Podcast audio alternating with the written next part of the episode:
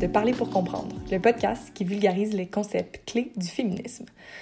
Donc, grand retour pour moi aujourd'hui après quelques mois d'absence. Je n'ai malheureusement pas eu beaucoup de temps dans les derniers mois, mais j'espère vraiment recommencer à publier plus régulièrement. Une bonne amie à moi, Ilsa Coury, va maintenant se joindre euh, au podcast. Elle va animer avec moi les prochains épisodes, à voir combien. Elle est étudiante en sciences politiques à l'Université Concordia et poursuit une mineure en études féministes. Vous pouvez voir l'intérêt pour le podcast.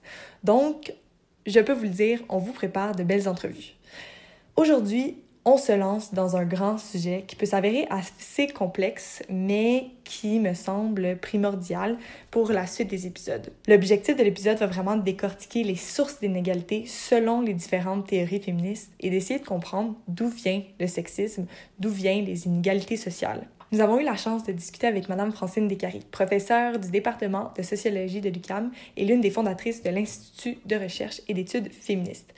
Madame Descaries a mis sur pied le premier cours de sociologie de la condition féminine dispensé à l'Université de Montréal en 1978. Elle a fait œuvre de pionnière en faisant paraître en 1988 le mouvement des femmes et ses courants de pensée, Essai de typologie, un ouvrage qui reste une référence incontournable pour l'enseignement et la recherche féministe universitaire. Elle a aussi gagné plusieurs prix au cours de sa carrière, tels que le prix Marie-André Bertrand en 2019 pour ses recherches qui ont mené à des innovations sociales. Donc sans plus tarder, j'espère que l'épisode vous plaira. Bonne écoute!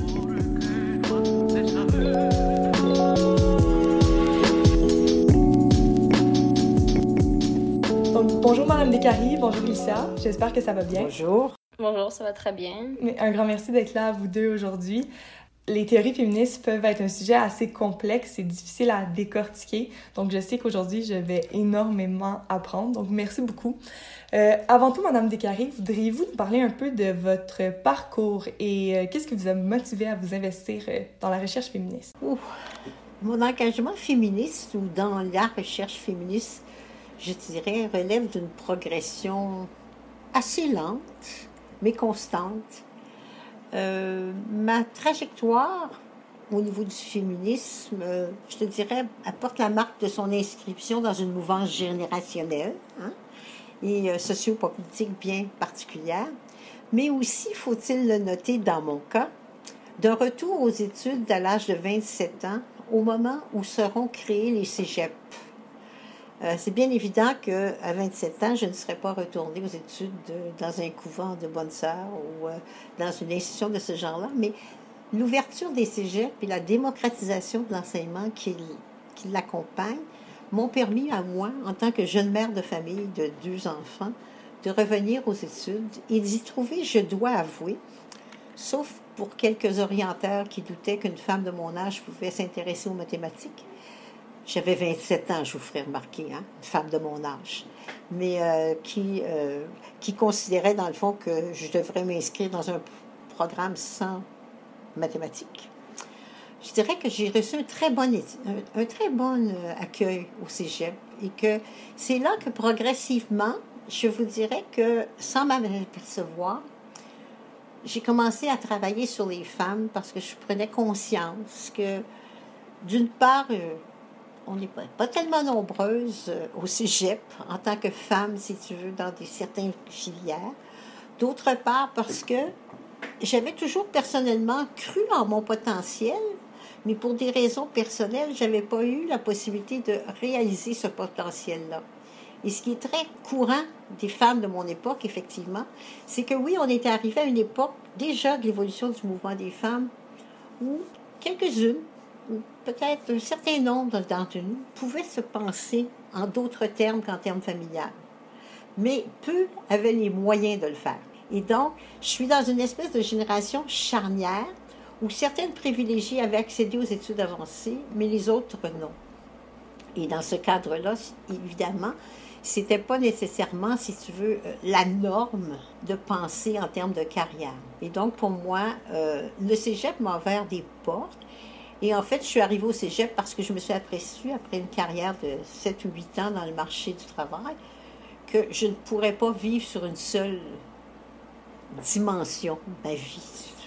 Alors, c'est ce qui m'a amené au cégep et ce qui m'a amené à travailler sur des questions femmes, mais dès l'époque d'ailleurs, bien lié à l'inégale disparition des ressources, mais aussi l'inégal accès des femmes au marché du travail et aux possibilités de se réaliser en dehors des créneaux traditionnels. Alors c'est un peu comme ça que progressivement j'ai pris conscience, je vais dire, de toute l'absurdité de la condition des femmes et que sans me nommer nécessairement féministe immédiatement, j'ai rapidement décidé que ce serait là que je m'investirais et que ce serait dans ces domaines-là que j'aimerais le faire. Il faut dire que ça coïncide aussi avec euh, la commission Bird, qui, en 1970, c'est probablement un des événements majeurs dans l'évolution du féminisme au Québec. La commission Bird, elle nous a permis de prendre conscience de l'ampleur des inégalités qui frappaient les hommes et les femmes, mais aussi de prendre conscience de toute la représentation tronquée des femmes. Tu sais, euh, comme si les femmes n'avaient pas existé ou comme si les femmes n'étaient pas là, tant et aussi longtemps qu'elles n'étaient pas des mères ou des ménagères ou des sœurs ou des épouses. Alors dans ce contexte-là, euh, je pense que mes années de formation, que ce soit à l'université ou au cégep, m'ont amené à prendre conscience. Et donc, c'est parce que j'ai constaté tout au cours de mes études la pauvreté du matériel pédagogique, le peu de données ou de livres ou de de sources me permettant de connaître l'histoire des femmes, mais pas tellement l'histoire des femmes comme telle, mais la place des femmes dans nos sociétés, que là, j'ai décidé que je ferais du féministe, la perspective féministe, l'enjeu de ma carrière. C'est très intéressant et vous, vous parlez à quel point la théorie vous a aidé à comprendre euh, la condition féminine et vous parlez aussi de, de féminisme radical. Et est-ce que, selon vous, euh, il y a certaines théories féministes que vous considérez comme plus pertinente aujourd'hui ou à ce jour? C'est une question très intéressante. Euh, d'abord, peut-être qu'il faut définir ce qu'on pense par théorie. Euh, une théorie, pour moi, c'est une espèce de lunette qu'on se donne pour comprendre le pourquoi et le comment des choses. Autrement, on pourrait dire que la théorie, c'est quelque chose qui nous amène à l'impensé, les points aveugles d'une discipline ou d'une interprétation, mais aussi la théorie, elle nous offre des modèles d'interprétation. Quand je dis ce sont des lunettes, ben, elle nous offre un espace pour réfléchir les choses en dehors du sens commun. Moi, je dirais que le premier rapport théorique des féministes, justement de ce point de vue-là, ça a été de démontrer l'androcentrisme des théories. Et donc, c'est comme le premier moment, c'est le premier pas que nous avons fait vers une construction théorique. Qu'est-ce qui n'a pas été dit? Pourquoi ce qui a été dit a été dit? Comment ça a été dit? Qui l'a dit? Alors là, vous comprenez qu'en répondant à ces questions-là, on s'aperçoit que la science a été faite en dehors des femmes, la science a été faite pour le groupe dominant. Simone de Beauvoir disait le, elle n'a pas été pensée pour l'autre on, a réalisé à quel point il y avait une univocité des regards et on s'est posé la question comment briser cette univocité-là? Alors pour moi, je dirais que je ne parle pas de la théorie, je parle d'espace théorique. J'espace à parler en termes de mode pluriel d'interprétation, d'outils conceptuels duquel je peux questionner, appréhender ou tenter de comprendre un phénomène ou une situation vie. Et aussi, ce qui est fondamental pour moi, c'est comment je vais entrevoir les stratégies pour remédier à la situation sur laquelle je pense. Pour moi, théorie et action ne doivent jamais être dissociées. Et pour moi, la théorie féministe ne fait de sens que si elle porte un projet de transformation sociale. C'est pour ça, en fait, que, effectivement, on est questionné très souvent sur l'objectivité, la neutralité ou la scientificité de nos théories mais il en demeure pas moins que pour moi, c'est un, c'est un outil. Je parle souvent, souvent à mes étudiantes, non pas de théorie singulier, mais de coffre à outils féministes. Et j'aime bien, en ce sens-là, euh, leur parler de la notion de bricolage. Le bricolage, pour moi, c'est une nécessité. C'est-à-dire, ça me permet de ne pas m'enfermer dans une vision homogénisante de la réalité que j'observe.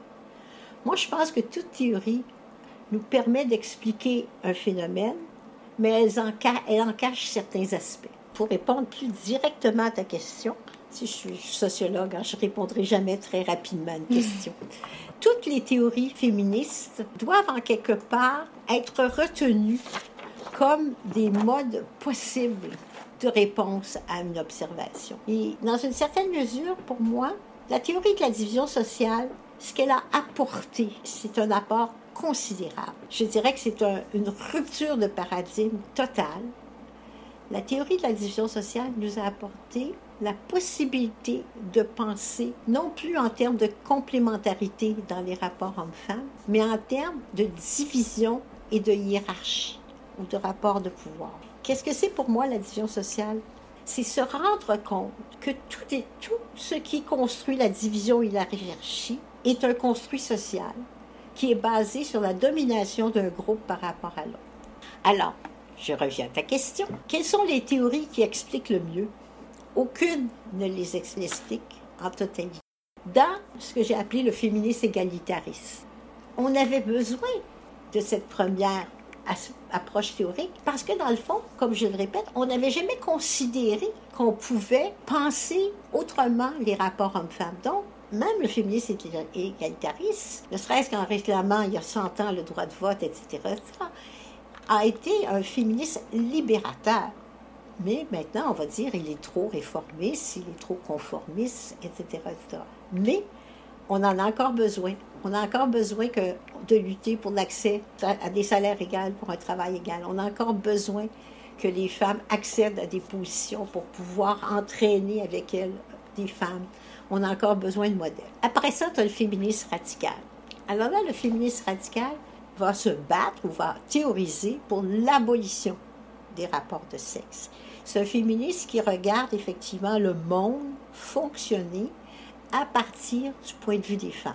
Donc, tu vas avoir un féministe socialiste qui va dire le problème réside dans l'appropriation du travail des femmes. Tu vas avoir un féministe matérialiste qui va dire non seulement l'appropriation du travail des femmes, mais l'appropriation du corps des femmes tu vas avoir un féministe que j'ai appelé moi autonomiste ou woman-centered qui va dire non, c'est l'appropriation de la capacité d'enfantement des femmes qui est à l'origine. Donc, si je comprends bien, le féminisme égalitariste, la source d'inégalité viendrait d'une inégalité des chances. Absolument, l'inégalité des chances, alors que pour les radicales, c'est dans la différence, la construction de la différence. Mais après ça, tu as aussi les essentialistes qui vont reconnaître mhm. cette même division sexuelle, sociale des sexes, mais qui vont tenter, non pas de la théoriser, elles ne la théoriseront pas comme telle, mais elles vont voir dans la reconstruction du féminin, dans la revalorisation du féminin, du langage féminin, du discours féminin, elles vont y voir une voie de libération. Alors, dans une certaine mesure, c'est pas nécessairement une théorie de la division sociale, mais c'est comme, c'est comme on part de l'idée de la division sociale pour un petit peu prendre la route à côté en disant, ben, si on ne peut pas être dans le club, on va construire un autre club, le nôtre. Et donc, mais au fil des ans, moi, je pense que la division sociale des sexes demeure un enjeu majeur des rapports sociaux dans leur ensemble. Mais au fil des ans, on s'est aperçu de deux choses. On s'est aperçu d'abord que penser que toutes les féministes vont penser de la même façon, c'était une utopie. Et puis tout d'un coup, on demandait à des femmes de penser toutes pareilles, alors que, je dis toujours, les hommes ont construit au moins 2500 églises euh, euh, pour, pour, parler de leur Dieu. Hein. Alors, on n'a pas besoin de tous être d'accord. Mais il y a quand même des convergences. D'une part, on s'est aperçu, quand je parlais d'une théorie qui, cache, un autre point, on s'est rapidement aperçu qu'il n'était pas suffisant de partir du seul point de vue des rapports de sexe. Je ne sais pas pour parler tout le monde, mais même juste pour parler des femmes. Que dans le fond, il fallait, et là je vais tomber dans ce que moi j'ai appelé le féminisme solidaire, mais qu'on peut, féminisme solidaire, si vous voulez, je pense qu'il faut remettre là-dedans le féminisme matérialiste, le féminisme décolonial, décolonial le féminisme, le black feminism, qui vont nous renvoyez cette fois-là à l'imbrication des rapports sociaux. Euh, Collins, par exemple, va parler de la matrice des oppressions. Euh, Kergoat va nous parler de consubstantialité. Les décoloniales vont nous parler d'imbrication. Mais en quelque part, on parle toutes à peu près de la même chose. C'est pour ça que je vous dis que pour moi, C'est la boîte à outils qui est nécessaire et pas dire je suis ci, je suis ça. C'est la boîte à outils qui s'avère nécessaire. Toutes ces théories-là nous amènent à penser que les rapports sociaux de division et d'hierarchie, on peut nommer les quatre premiers, puis après ça, on, pourra on peut les surmultiplier. Mais si on parle à sexe, classe, race et nord-sud, colonialisme, je pense qu'on couvre, si vous voulez, les grands champs de la réorganisation des inégalités sociales. Après ça, naturellement, il y a l'âge, il y a le capacité, il y a, beaucoup d'autres choses qui peuvent rentrer en ligne de compte. Mais avec ces quatre grandes matrices, quatre grands phénomènes, je pense qu'on a une idée assez juste de ce qui se passe. Et je vous dirais que historiquement, ça a toujours été comme ça. Mais dans une certaine mesure, il y a 60 ou 70 ans, quand les femmes d'Occident, du Nord surtout, n'avaient pas fait les gains qu'elles ont réalisés depuis ce temps-là, les inégalités entre femmes apparaissaient beaucoup moins clairement. Mais maintenant, les avancées entre les femmes ont créé souvent des clivages quasi aussi importants entre les femmes et d'autres femmes qu'il existe entre les femmes et les hommes. Donc le problème, pour moi, en tant que féministe, matérialiste, le problème est comment garder la lumière sur le rapport de sexe, comment continuer d'envisager qu'il écoute différent dans le temps, dans l'espace, etc., qu'il existe partout sur la Terre un patriarcat, mais que ce patriarcat-là, selon son interconnexion avec les autres rapports sociaux de division et d'hierarchie, ne construit pas les mêmes expériences, ne construit pas les mêmes positions sociales.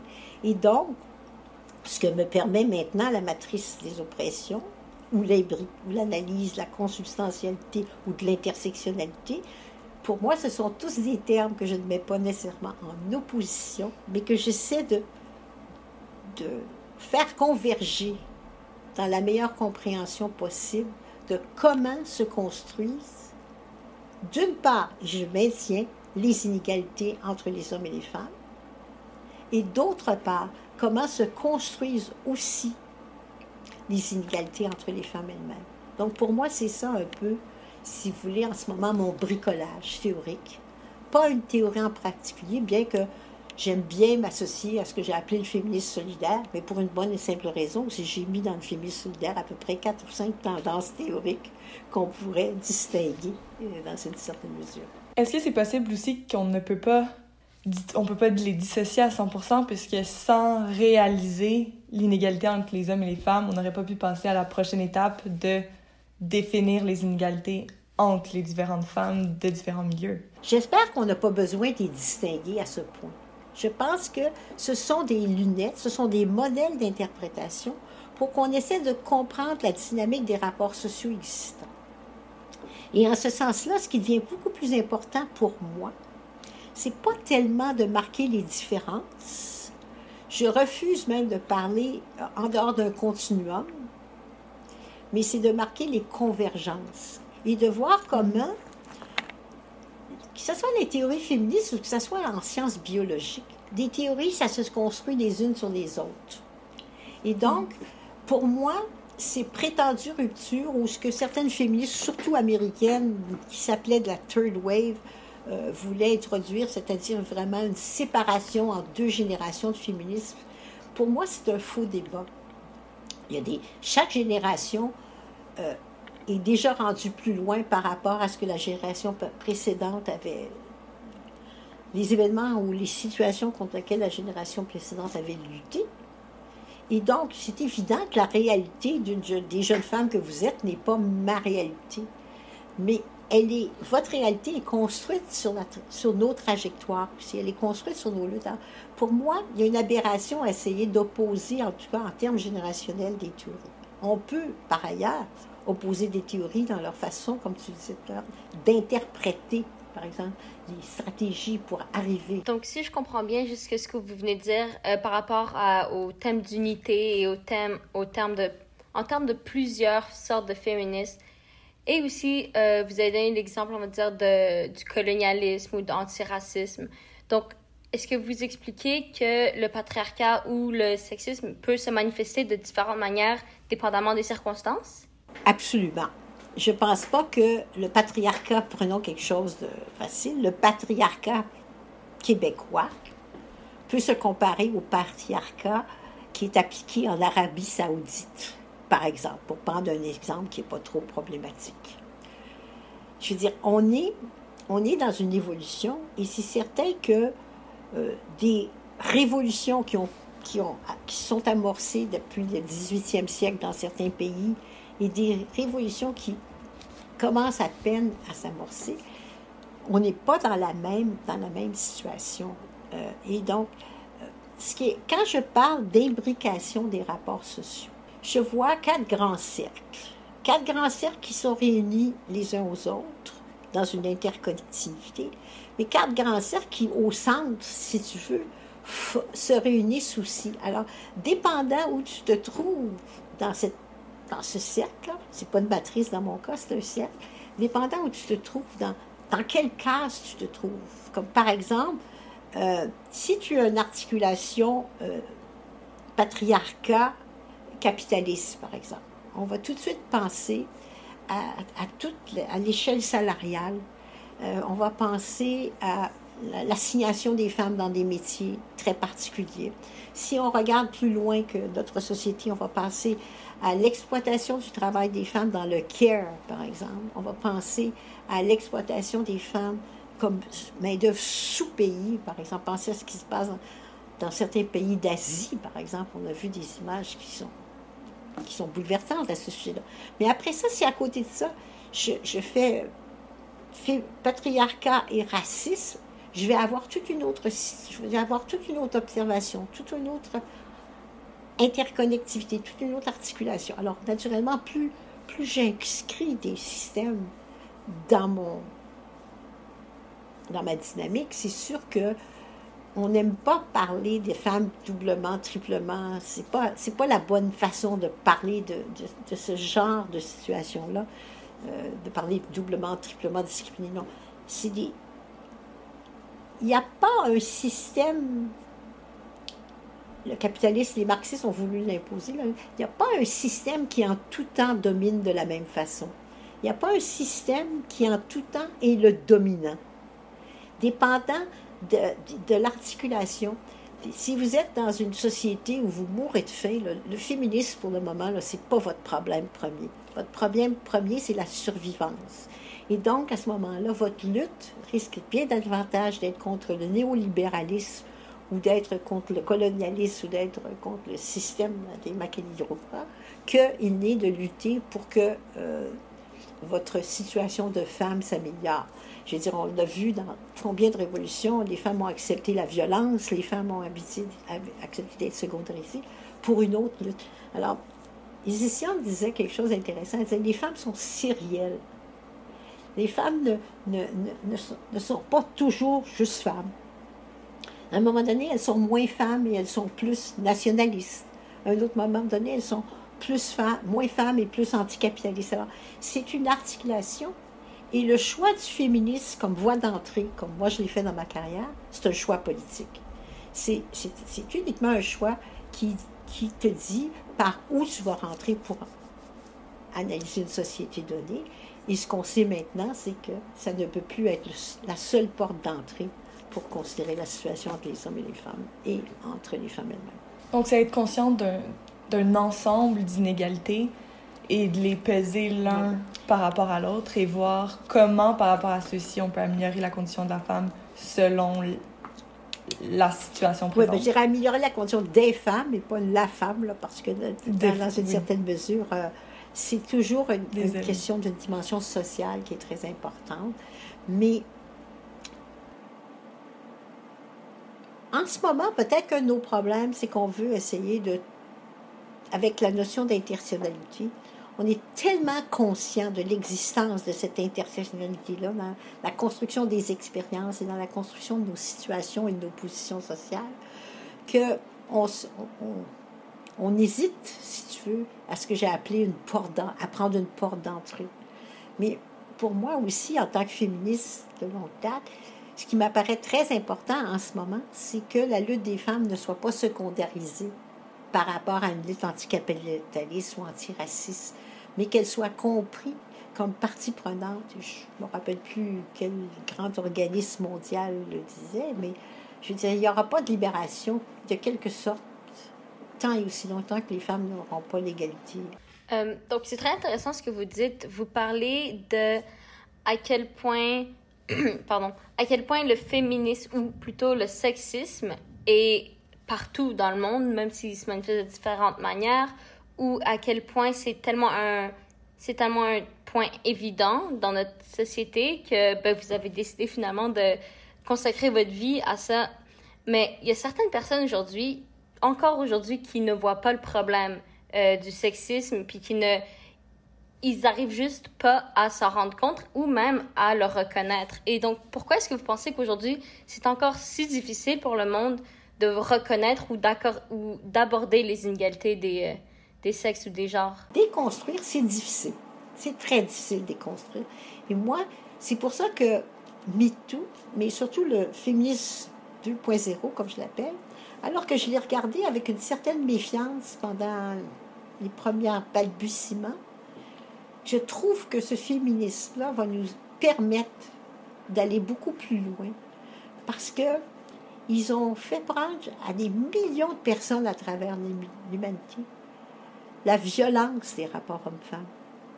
Et dans le fond, peut-être, et c'est ce que j'espère, qu'elle va faire prendre aux femmes, faire prendre confiance aux femmes qui elles-mêmes sont des, victimes de cette violence-là, que qu'elles ne sont pas responsables de cette violence-là, mais que celle-ci est un moyen de contrôle social sur elles.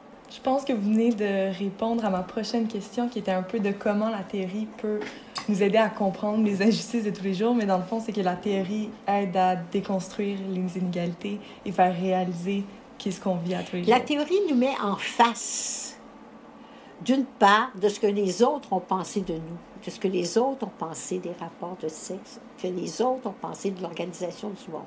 Ça, c'est la première chose à laquelle on a eu à faire face quand on a commencé à lire des auteurs. La théorie nous a mis en face du vide dans lequel nous étions. On était dans un vacuum, un, lieu de non-savoir. Je veux dire, c'est à peine 40 ans que des recherches en médecine ont commencé à travailler sur la ménopause. Je veux dire, les femmes des comptoirs de cuisine étaient construits avec des, grandeurs moyennes d'hommes.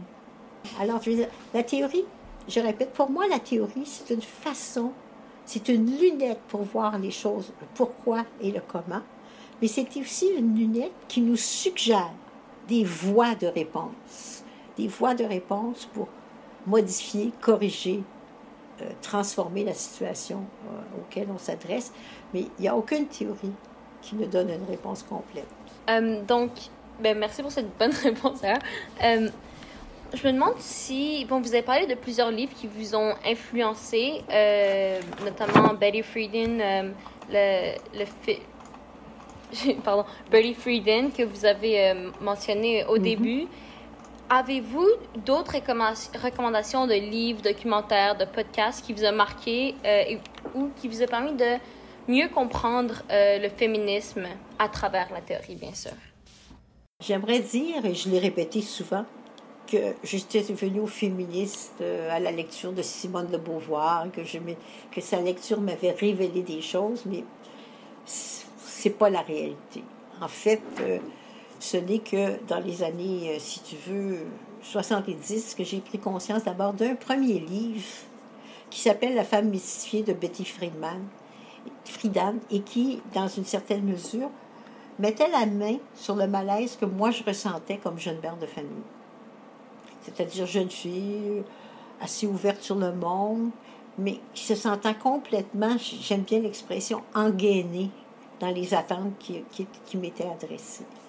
À part de Betty Friedman, je dirais que euh, les livres, par exemple, de Benoît de Croux, à l'époque, euh, nous ont mis face à la misogynie en viande. On ne parlait pas encore de patriarcat, on ne parlait pas encore de rapport de sexe, on ne parlait pas encore de division sexuelle du travail, mais on parlait, si tu veux, d'une misogynie de la société et d'une mise à l'écart des femmes. Il y a aussi euh, Bellotti, du côté des petites filles dans les années 73 qui m'a fortement impressionnée et qui m'a amené à réaliser le poids de la socialisation dans la construction de ce qui c'était une femme et un homme. Il y avait des auteurs américaines qui l'avaient fait, mais bon, je n'avais pas pris contact avec ces livres-là. C'est vraiment du côté des petites filles de Bellotti qui a été un livre pour moi charnière et qui, je pense, m'a amené à travailler plus tard sur la reproduction sociale des sexes. Peut-être un autre livre qu'il faudrait mentionner là-dessus, parce que je pense que c'est intéressant de faire les filiations, de faire la généalogie de, de la pensée féministe. Et peut-être aussi pour démystifier l'idée que les universitaires en auraient tout construit de cette pensée-là, alors que cette pensée-là, elle a été beaucoup prise chez des auteurs, sur le terrain et en conséquence.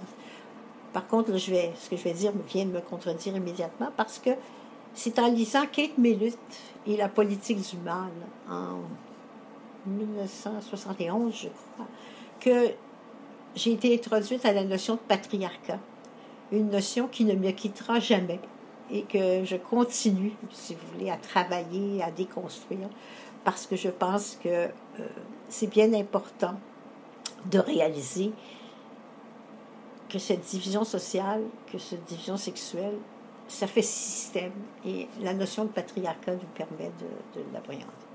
En fait, je vais, arrêter cette longue énumération-là. Là. J'aimerais quand même souligner deux grandes autres influences. La première, c'est des livres qui me mettent en face de la situation vie au Québec. Et c'est des livres qui ont été perdus dans le temps, mais qui sont importants à considérer. Il y en a un qui est, de Mona José Gagnon, qui s'appelait euh, Les femmes vues par le Québec des hommes.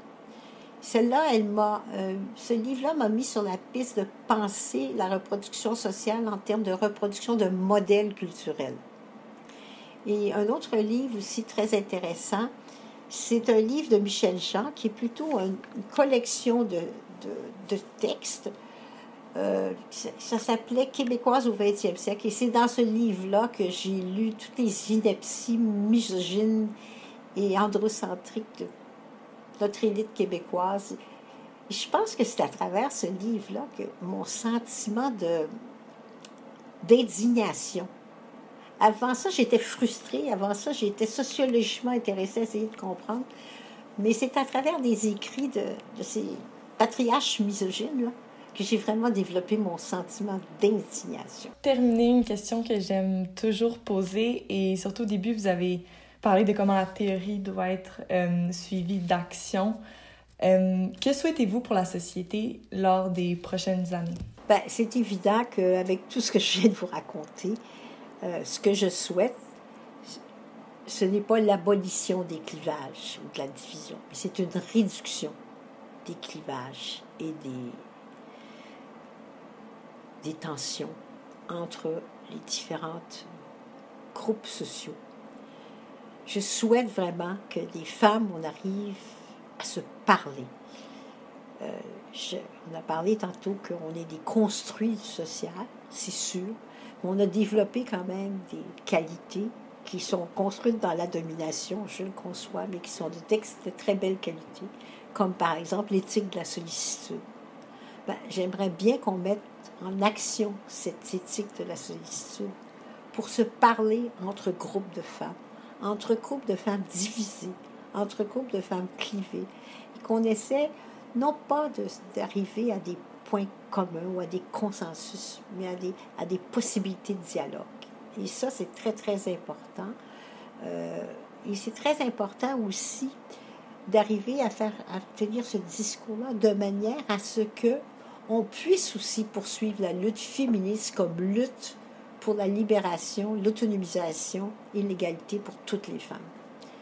Parce que tant et aussi longtemps qu'on va, euh, tant aussi longtemps qu'on n'arrive pas, je ne dis pas à ne pas se garder des positions distinctes, mais tant aussi longtemps qu'on a de la difficulté à maintenir le dialogue, ben, c'est évident qu'on est moins efficace dans les actions qu'on entreprend, qu'on a l'impression qu'on fonctionne de façon partielle et partielle et partielle.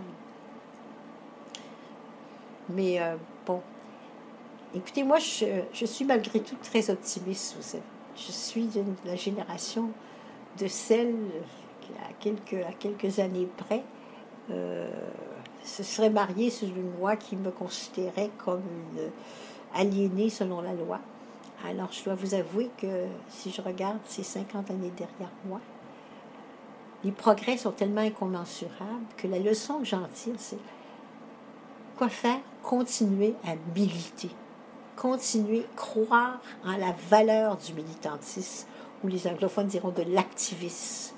Croire donc dans une volonté de changement que nous sommes capables, du moment qu'on se regroupe, qu'on est capable d'obtenir des changements dans la société. Pour moi, c'est ça qui est probablement le plus important.